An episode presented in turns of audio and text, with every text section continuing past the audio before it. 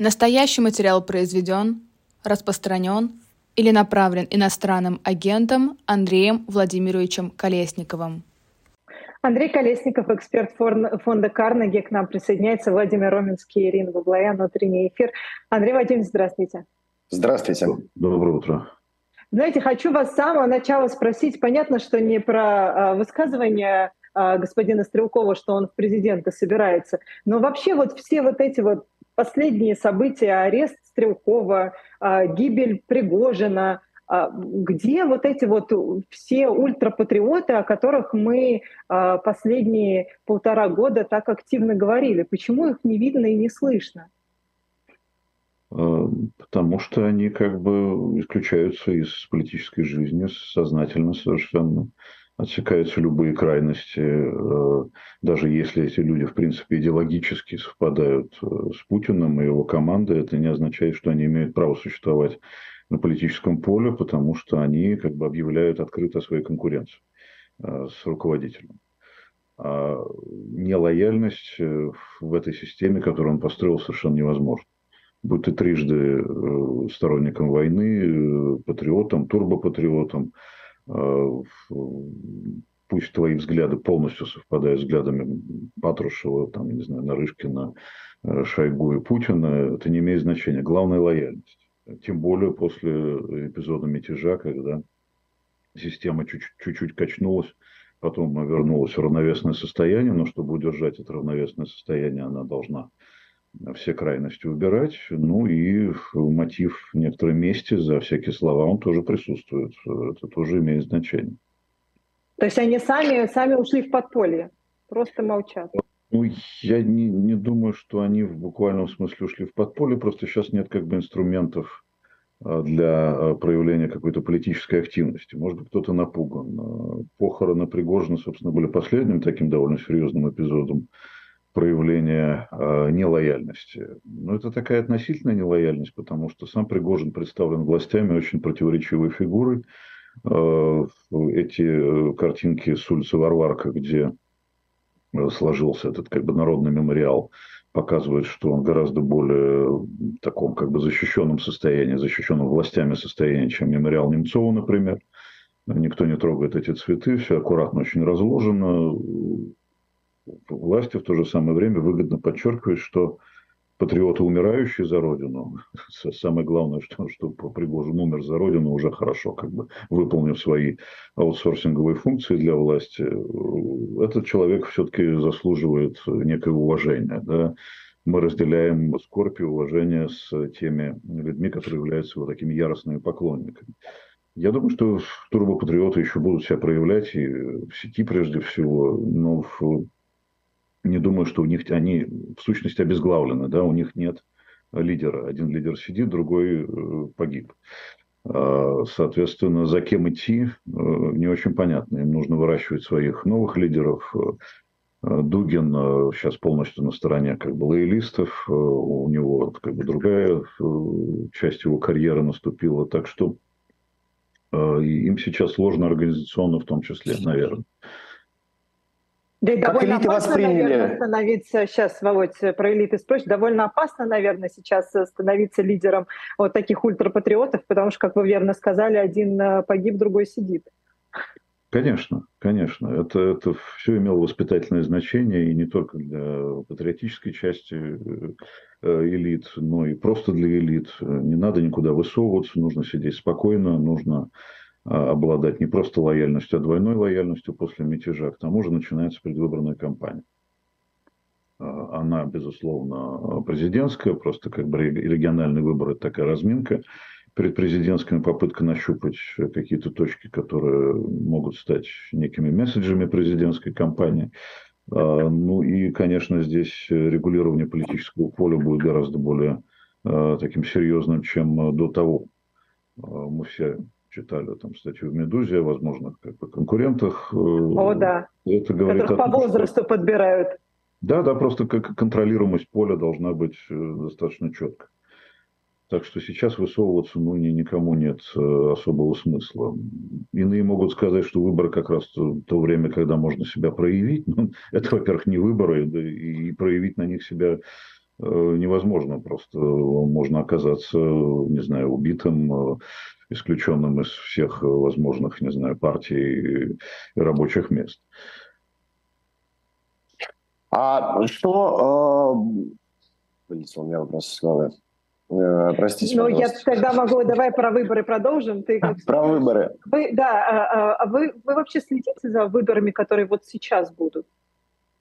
Я бы не сказал, Президентский что... понятно, но вот то, что да. сейчас, да, мероприятие вот это, которое Там будет... Что-то вообще может пойти не так? Вот, э, опять же, это выборы без выборов же. Ну, это в сущности Э, наверное, уже совсем не выборы. Ну, сейчас начинаются споры, традиционные споры, стандартные. Идти на выборы, чтобы как бы отдать свой голос и попытаться что-то изменить или не ходить на них, потому что они не выборы. Это повторяется из года в год, но сейчас э, мне представляется, что эти выборы все меньше и меньше похожи на, собственно, выборы.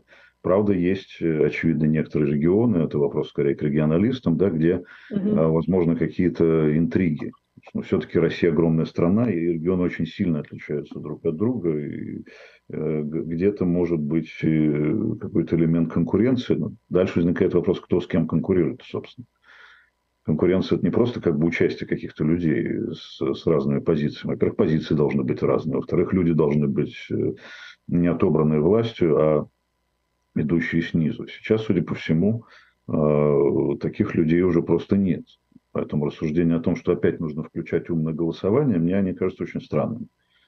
Ну, какое, какое умное голосование там, где нет, собственно, института голосования, акта голосования, где нет конкуренции. Я, я это совершенно не понимаю. Но там же новое Давайте... предложение теперь за любого, только не за Единую Россию. Ну, во-первых, в нем нет ничего нового, уже так наголосовались и получили таких же лояльных э, коммунистов. Ну, это, вот это все как бы очень условное название, это всего лишь ярлыки. Все, все, кто идут на выборы, это представители условной, огромной, большой, слепленной в один ком э, партии власти. Единая Россия, не Единая Россия, может быть, даже в Единой России более достойные кандидаты, по-человечески, да, чем, не знаю, какой-то другой партии ну, чем лучше дрессированные коммунисты, дрессированные ЛДПРовцы, вот, чем... Но здесь Навальный говорит о неком движении в гражданском обществе, о том, что людям необходимо приходить на участок, участвовать в политической э, жизни, э, и им нужно понимать, что с властью нужно бороться. Именно к действиям, мне кажется, призывает Навальный и его сторонники, когда они говорят, идите и голосуйте за э, любого кандидата, за любую партию, не «Единая Россия». Э, очень справедливо вы отметили, что действие имеет значение активное действие, да, как бы ты, ты, ты, ты начинаешь действовать, как бы ты кликаешь сам, да, на, на какое-то имя, на какую-то фамилию, но в этом должен быть в действии какой-то смысл. Э, я вижу здесь, ну, возможно, какой-то эмоциональный смысл, да, но прагматического смысла здесь нет. Как нет смысла в том, чтобы не голосовать, э, э, чтобы, точнее, голосовать за любого, кто не Единая Россия. Повторюсь, они все одинаковые. Это, это одни и те же представители, кандидаты власти, одной большой. Причем здесь Единая Россия. Чем она лучше или хуже коммунистической партии, которая такой же инструмент власти, причем много лет уже. Я всегда был, как бы, не, не, не, я всегда был противником умного голосования. Здесь, скорее, я никогда не был сторонником партии «Яблоко», но здесь яблочная позиция как бы ближе. Но ну, какой смысл голосовать за недостойного человека только потому, что он не, не состоит в партии «Единая Россия»? Это все фикции ярлыки, больше ничего. Тем более сейчас в государстве, которое стало не просто там авторитарным, да, а тоталитарным практически. Еще в 2021 году на парламентских выборах, возможно, было протестное голосование. Мы его видели. Но сейчас уже не 21 год. Сейчас уже 23 год, прошло два года. За это время э, система э, заматериала так, что муха не пролетит э, ни в какие там законодательные собрания. И мы видим, и эти люди видят, как сажают тех, кто, попав во власть, начинает выступать против нее, тем самым увеличивая опасность для самих себя.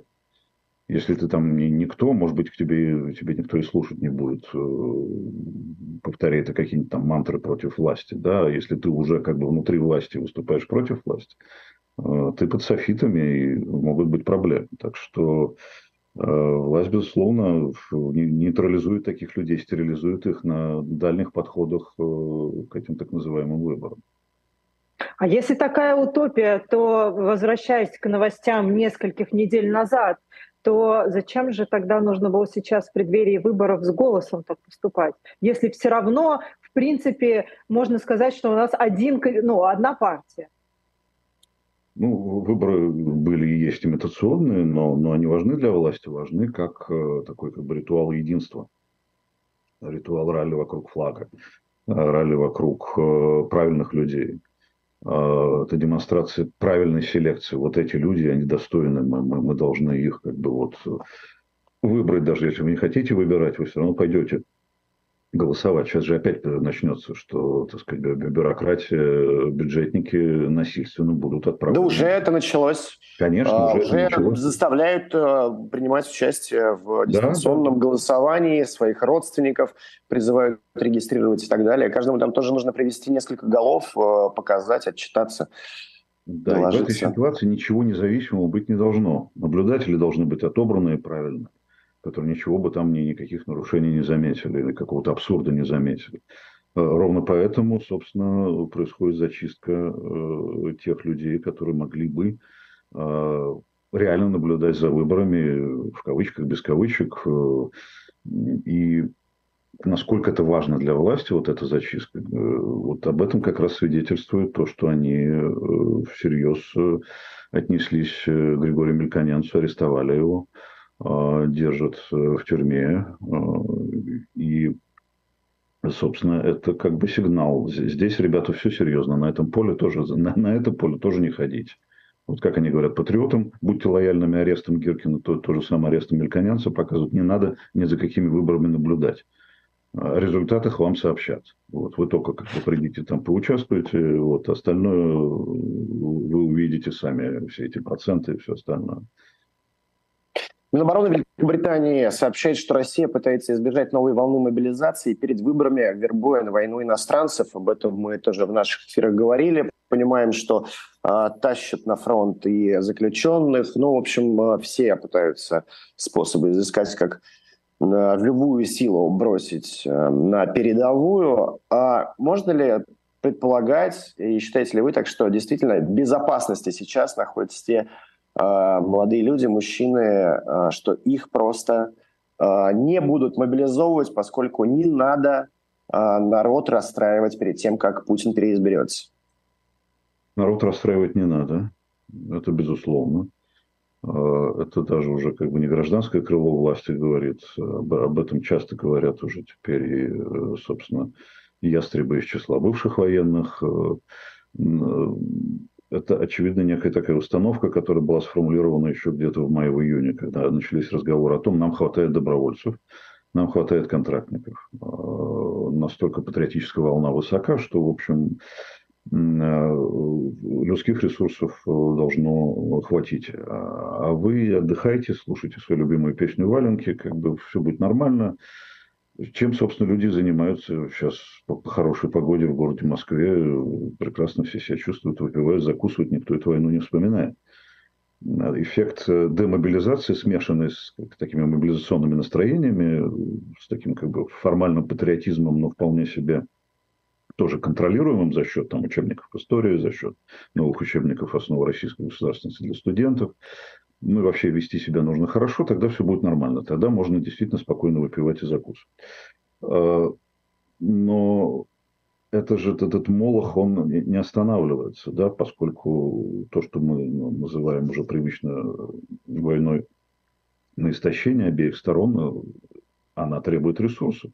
То же самое происходит сейчас на Украине, где, а, собственно, тоже некие такие мобилизационные волны происходят. А, нужны люди. А, война пожирает людей. А поскольку она не останавливается, даже если это бульон на медленном огне, он все равно требует э, неких ингредиентов. И вот э, в этом кошмарном состоянии, естественно, нужны все время как бы людские ресурсы. Как технологически э, эти людские ресурсы рекрутировать, можно по-разному. Да? Но когда есть задача действительно не будоражить народ перед президентскими выборами, дать народу среднему, среднему россиянину более-менее спокойно проводить свободное время и не бояться, вот тогда делается акцент на такой ползучий постепенной мобилизации, когда рекрутируются не все. Но поскольку это хаос и поскольку это лотерея все равно, для любого молодого мужчины или даже не очень молодого, это состояние а, бесконечного ожидания возможной мобилизации, оно по-прежнему тревожное, опасное. А, и расслабляться, естественно, ни один молодой человек или не очень молодой мужчина не может ни на секунду. Мало ли, что им там взбредет в голову завтра. Ну да, тем более мы знаем, что не обязательно объявлять э, мобилизацию всеобщую, чтобы проводить скрытую мобилизацию. Это как бы одно другому вообще не очень мешает. Ну, она, по сути, идет. Вот да. эти все сообщения о участившихся мигрантах. Э, раньше не хватало рабочей силы, и поэтому мигрантов привлекали. Сейчас падение рубля этих мигрантов несколько отвратило от России. Но те, кто еще отсюда не успел сбежать или кто еще сюда приезжает в поисках э, работы, они могут оказаться, естественно, тем более если они граждане э, Российской Федерации, они могут оказаться под угрозой. А, делается это абсолютно незаконными, неконституционными методами, но кто сейчас вспоминает о каких-либо вообще законах? Э, главное набрать живую силу, остальное, остальное несущественно. А вы отмечаете отток мигрантов? Сейчас, прости, Володя. Нет, я, я не смотрел статистику в последнее время. Mm-hmm. Я не думаю, что э, он серьезным образом мог успеть отразиться. Mm-hmm. И даже в пандемию, после пандемии поток был примерно, примерно таким же, ну, если всерьез говорить. Да? Там есть всякие статистические сложности с учетом того, кто въезжает, откуда въезжает и так далее. Но до последнего времени он был достаточно стандартным. А, но сейчас э, не знаю, какие-то, может быть, даже бытовые наблюдения свидетельствуют о том, что как-то, ну, то ли их меньше становится, то ли они становятся менее заметными. Я не очень понимаю, где, где даже некоторые, так сказать, категории дворников, э, ну, может быть, дворники вообще исчезли, я не знаю, может быть, сейчас, сейчас это, эта профессия вообще исчезает, ничего там убирать не надо, но Э, дело в том, что нельзя полагаться на собственное ощущение э, в этом вопросе, но, безусловно, невыгодный курс рубля. Э, в конце концов, люди из центральноазиатских республик имеют возможности попасть в другие страны. Есть весьма привлекательные в этом смысле направления. В России, в России они не исчерпываются. Вы говорили про патриотическую волну, она действительно может поменять общество. Вот эти учебники, разговоры о важном с Путиным прямо 1 сентября и прочее, прочее. А, и за какие сроки? А за какие сроки? Э, в смысле? Общество можно изменить. Ну, вот смотрите, просто э, для меня понятно, что пропаганда действует. Ну, вот дедушка мой был видным э, либералом первой волны, голосовал всю жизнь за яблоко. Пересмотрел он просто э, телек, ну, работал у него 24 на 7 в комнате фоном переслушал Скобееву, Соловьеву, теперь их фразочками оперирует, э, их пошловатые анекдоты рассказывает – а, про Югославию, которую американцы бомбили, вспоминает. С детьми это же тоже будет происходить, с молодым поколением. Если тебе и учебники новые, и эти разговоры каждый месяц, а то и чаще, а, и из каждого утюга, и письмо давай на фронт напишем. Или же э, не работают эти, да, не работают эти инструменты. Очень важный вопрос, очень сложный при кажущейся легкости. Мы можем вспомнить, как бы, ну или я могу вспомнить свой советский опыт, когда советская школа и советский университет, э, высшее образование воспитывали просто людей с двойным сознанием. Это как бы было норма. Ты оттарабаниваешь то, что, то, чему тебя учат. Э, ты сдал научный коммунизм, ныне основы российской государственности. Это одно и то же, только без марксизма. А дальше свободен э, в большей или меньшей степени.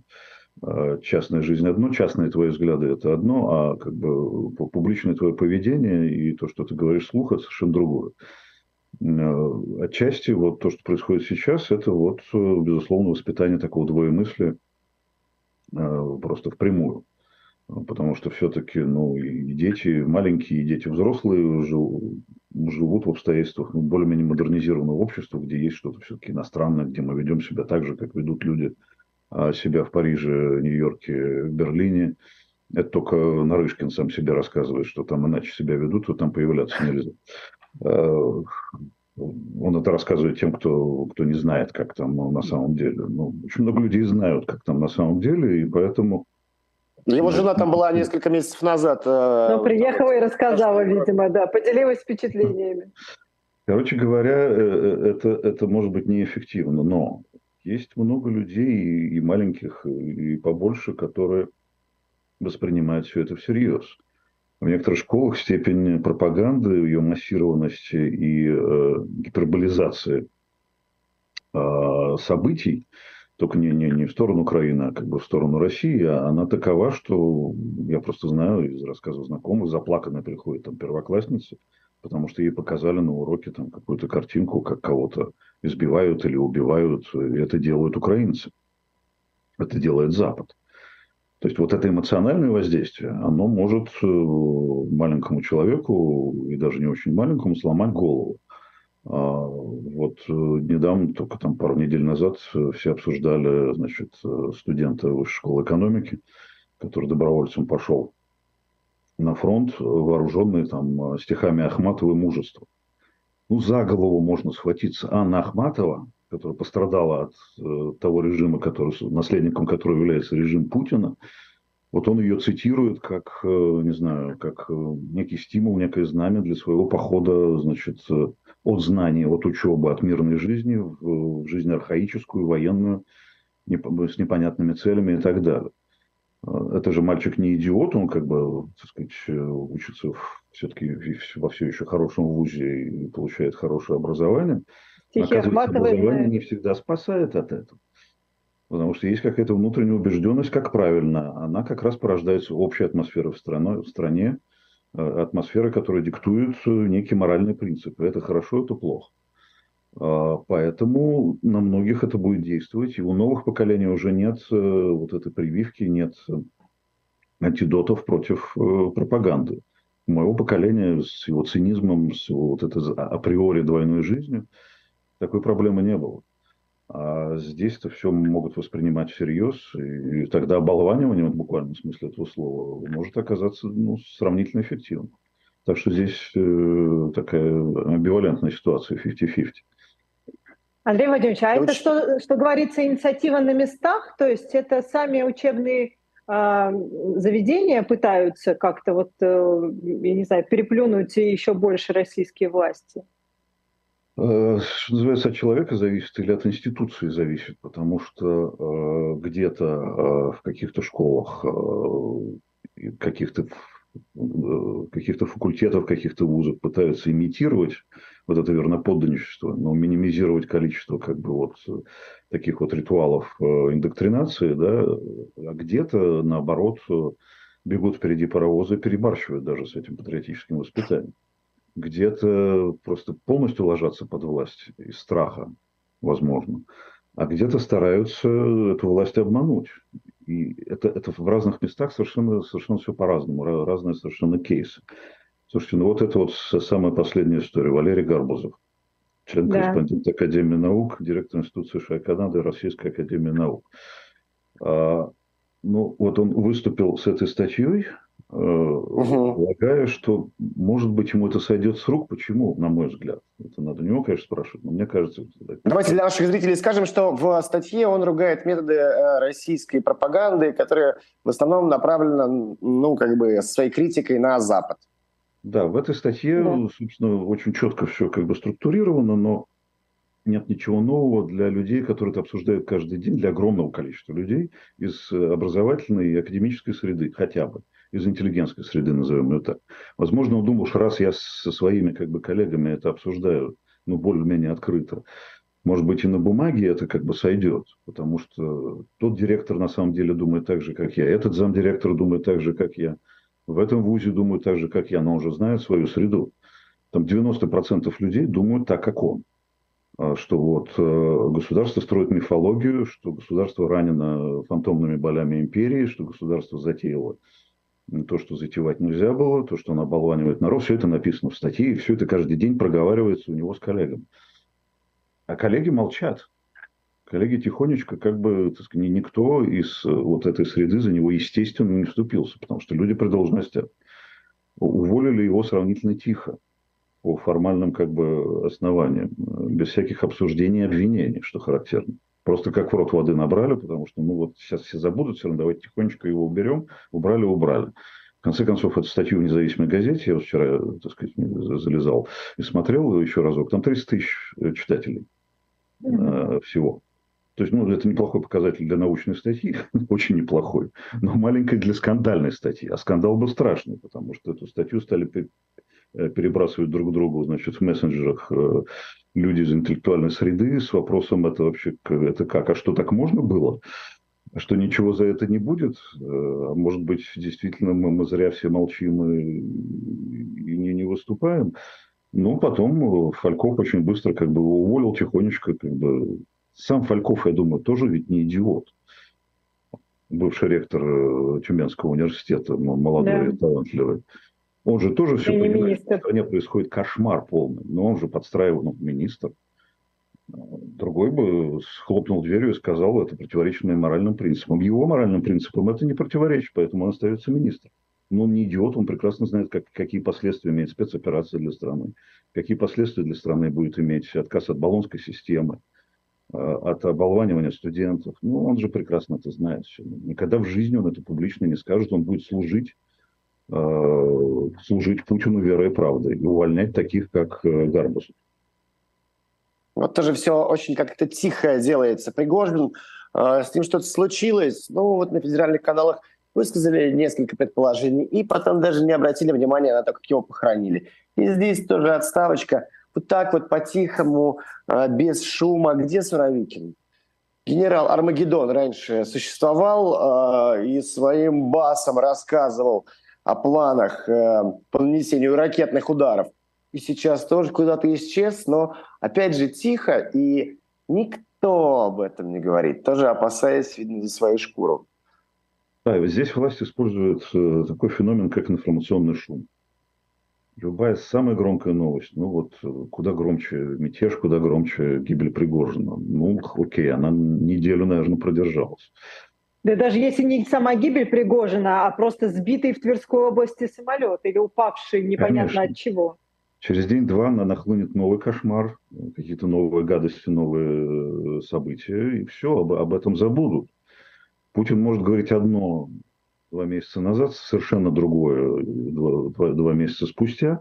Никто об этом не вспомнит, кроме людей, которые там профессионально следят за тем, что он говорил раньше или те же самые пропагандисты, как сейчас противопоставляют то, что они говорили несколько лет назад и что они говорят сейчас. Абсолютно разные вещи.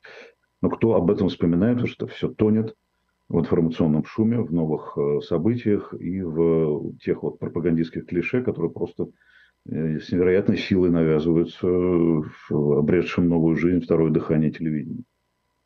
8 ну, марта, да, 24 февраля 22 года, вторжение 8 марта, Путин поздравляет э, женщин с э, праздником, и тогда он прямым текстом говорил, мы в Украине воюем силами наших контрактников, у нас все замечательно, но это сколько прошло с начала войны? Две недели, и вот тогда он прямо говорил, мы не собираемся туда отправлять никого другого, кроме контрактной армии, все это проговаривалось. И, пожалуйста, вам сентябрь, мобилизация 300 тысяч человек – поставлены под штык и отправлены э, в Украину для того, чтобы либо убивать, либо быть убитыми. Но Андрей Владимирович, а вот вы, вы говорили, что все перебрасывали себе статью Гарбузова, понятно, и обсуждали, а так можно было. То есть это, это тоже действует, да, то есть на людей, если даже там не уголовное дело, а просто отстранили от должности, что это все равно вот в какой-то степени тоже показательно, и просто вот, значит, надо сидеть тихо. Значит, хорошо, что сидели, не высовывались. Конечно, это, это, этот акт имеет воспитательное значение для тех, кто, собственно, в этой среде живет и работает, и все прекрасно понимает. Арест Гиркина сигнал турбопатриотам не высовывайтесь. Не знаю, гибель Пригожина сигнал тем, кто считает себя харизматичным лидером и хочет предъявить альтернативу, не высовывайтесь. Арест Мельконянца сигнал тем, кто собирается все еще здесь, э, в России, заниматься гражданской активностью и наблюдать, например, за выборами а, и, и, и так далее. Там арест Горлицкого – это как бы э, сигнал э, подлинным левым силам, не, не коммунистам официальным, что вы тоже вне закона. Ребята, вы не думайте, что если у вас левые взгляды, и вы там в чем-то совпадаете с Геннадием Андреевичем, не думайте, что вы легальны, ничего подобного. Вот мы вам показываем. А, то же самое и здесь, да, дорогие директора, директоры, э, деканы, э, заместители декана. Сидите тихо, не высказывайтесь. Э, тихо ли, громко ли, немедленно система ответит. И вы лишитесь, вы с волчьим билетом просто окажетесь на улице. Хорошо еще, если Гарбузу вот сейчас сойдет просто вот увольнением. Уж мало ли что там ну, дальше. Иногда система, так сказать, вспоминает через некоторое время и догонит и еще раз добавит э, чем-нибудь. Так что, к сожалению, вот такого рода людям тоже расслабляться особо не нужно. Может быть, это не конец. Дай, дай бог, чтобы все, все вот этим обошлось. Так что сейчас любой директор, любой ректор, любой декан – будет вести себя э, хорошо и не высказываться публично. Ну вот все сферы, вы говорите, практически им удалось обуздать, да, и, и в эту же э, картину вписывается проверка Лия Хиджаковой на дискредитацию армии. Это, это, это, это может быть даже, это вписывается вообще во все. Это просто, это просто характеристика того режима, в котором мы живем.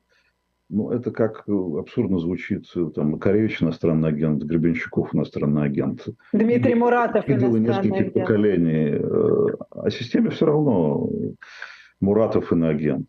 Тоже, тоже не слабо так, да, лауреат Нобелевской премии маркирован иноагентством. А Хиджаку они ненавидят, они ведут себя не, не как нормальные мужчины по отношению к женщине просто, да, вот это ее трауля – омерзительная совершенно, в том числе вагнерианская вот эта вот история.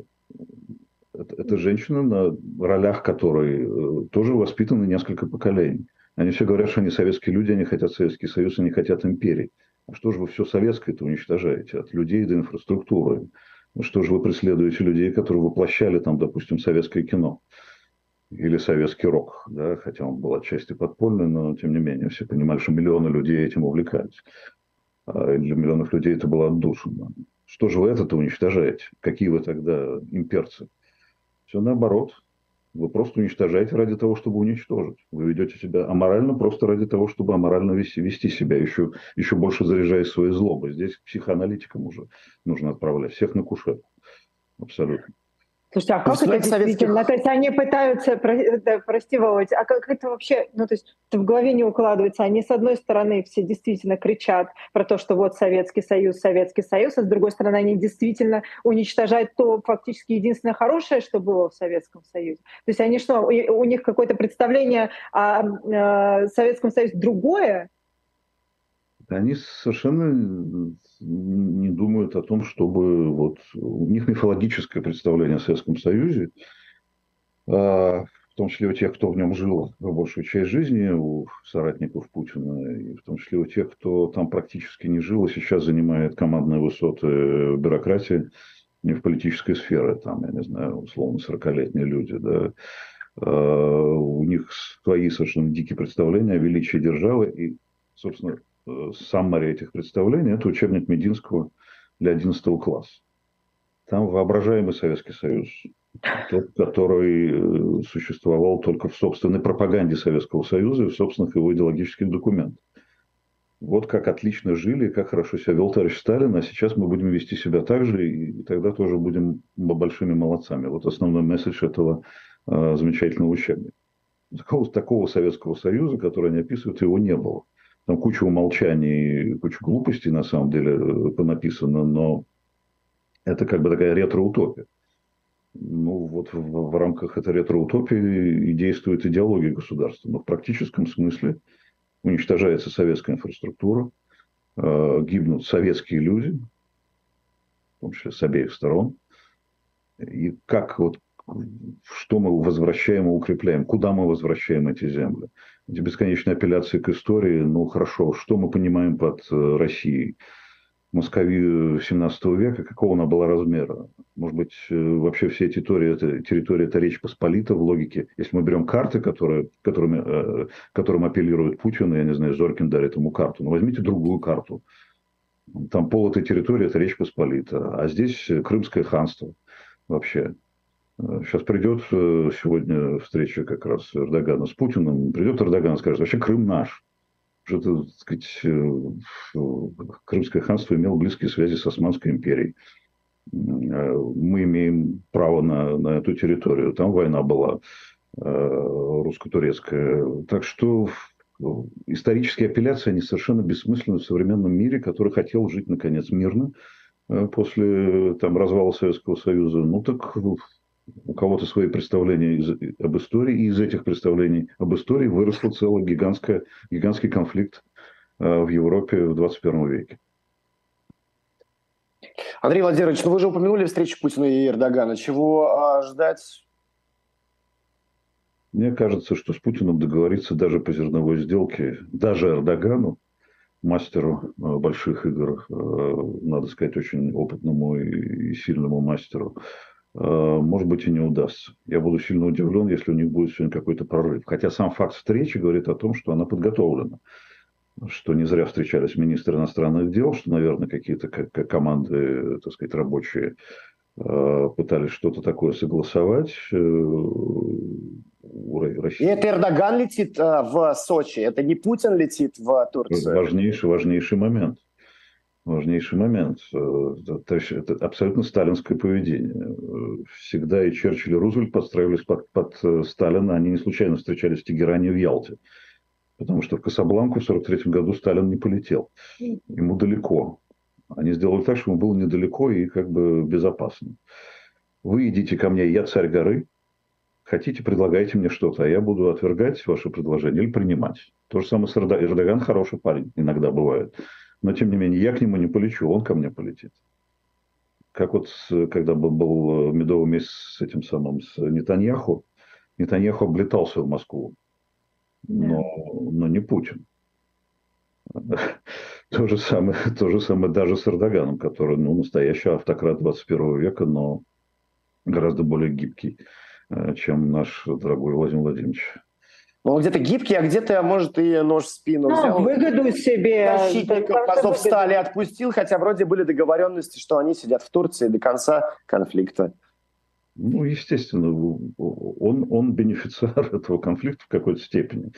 Turkish Airlines э, гигантским образом обогатилась, на, э, заменив Аэрофлот и все что угодно. Не знаю, русские туристы, русские покупатели недвижимости. Все это деньги в страну. Там, конечно, есть свои экономические проблемы, но на самом деле э, бизнесы процветают невероятным образом благодаря тому, что ну, благодаря глупости российской стороны. Эрдоган прекрасно воспользовался моментом, что называется. Да. Спасибо помимо, огромное. Помимо зерновой сделки и вопроса об обмене, потому что я так понимаю, что Эрдоган все-таки еще а, здесь какое-то слово а, имеет. Что еще а, будет?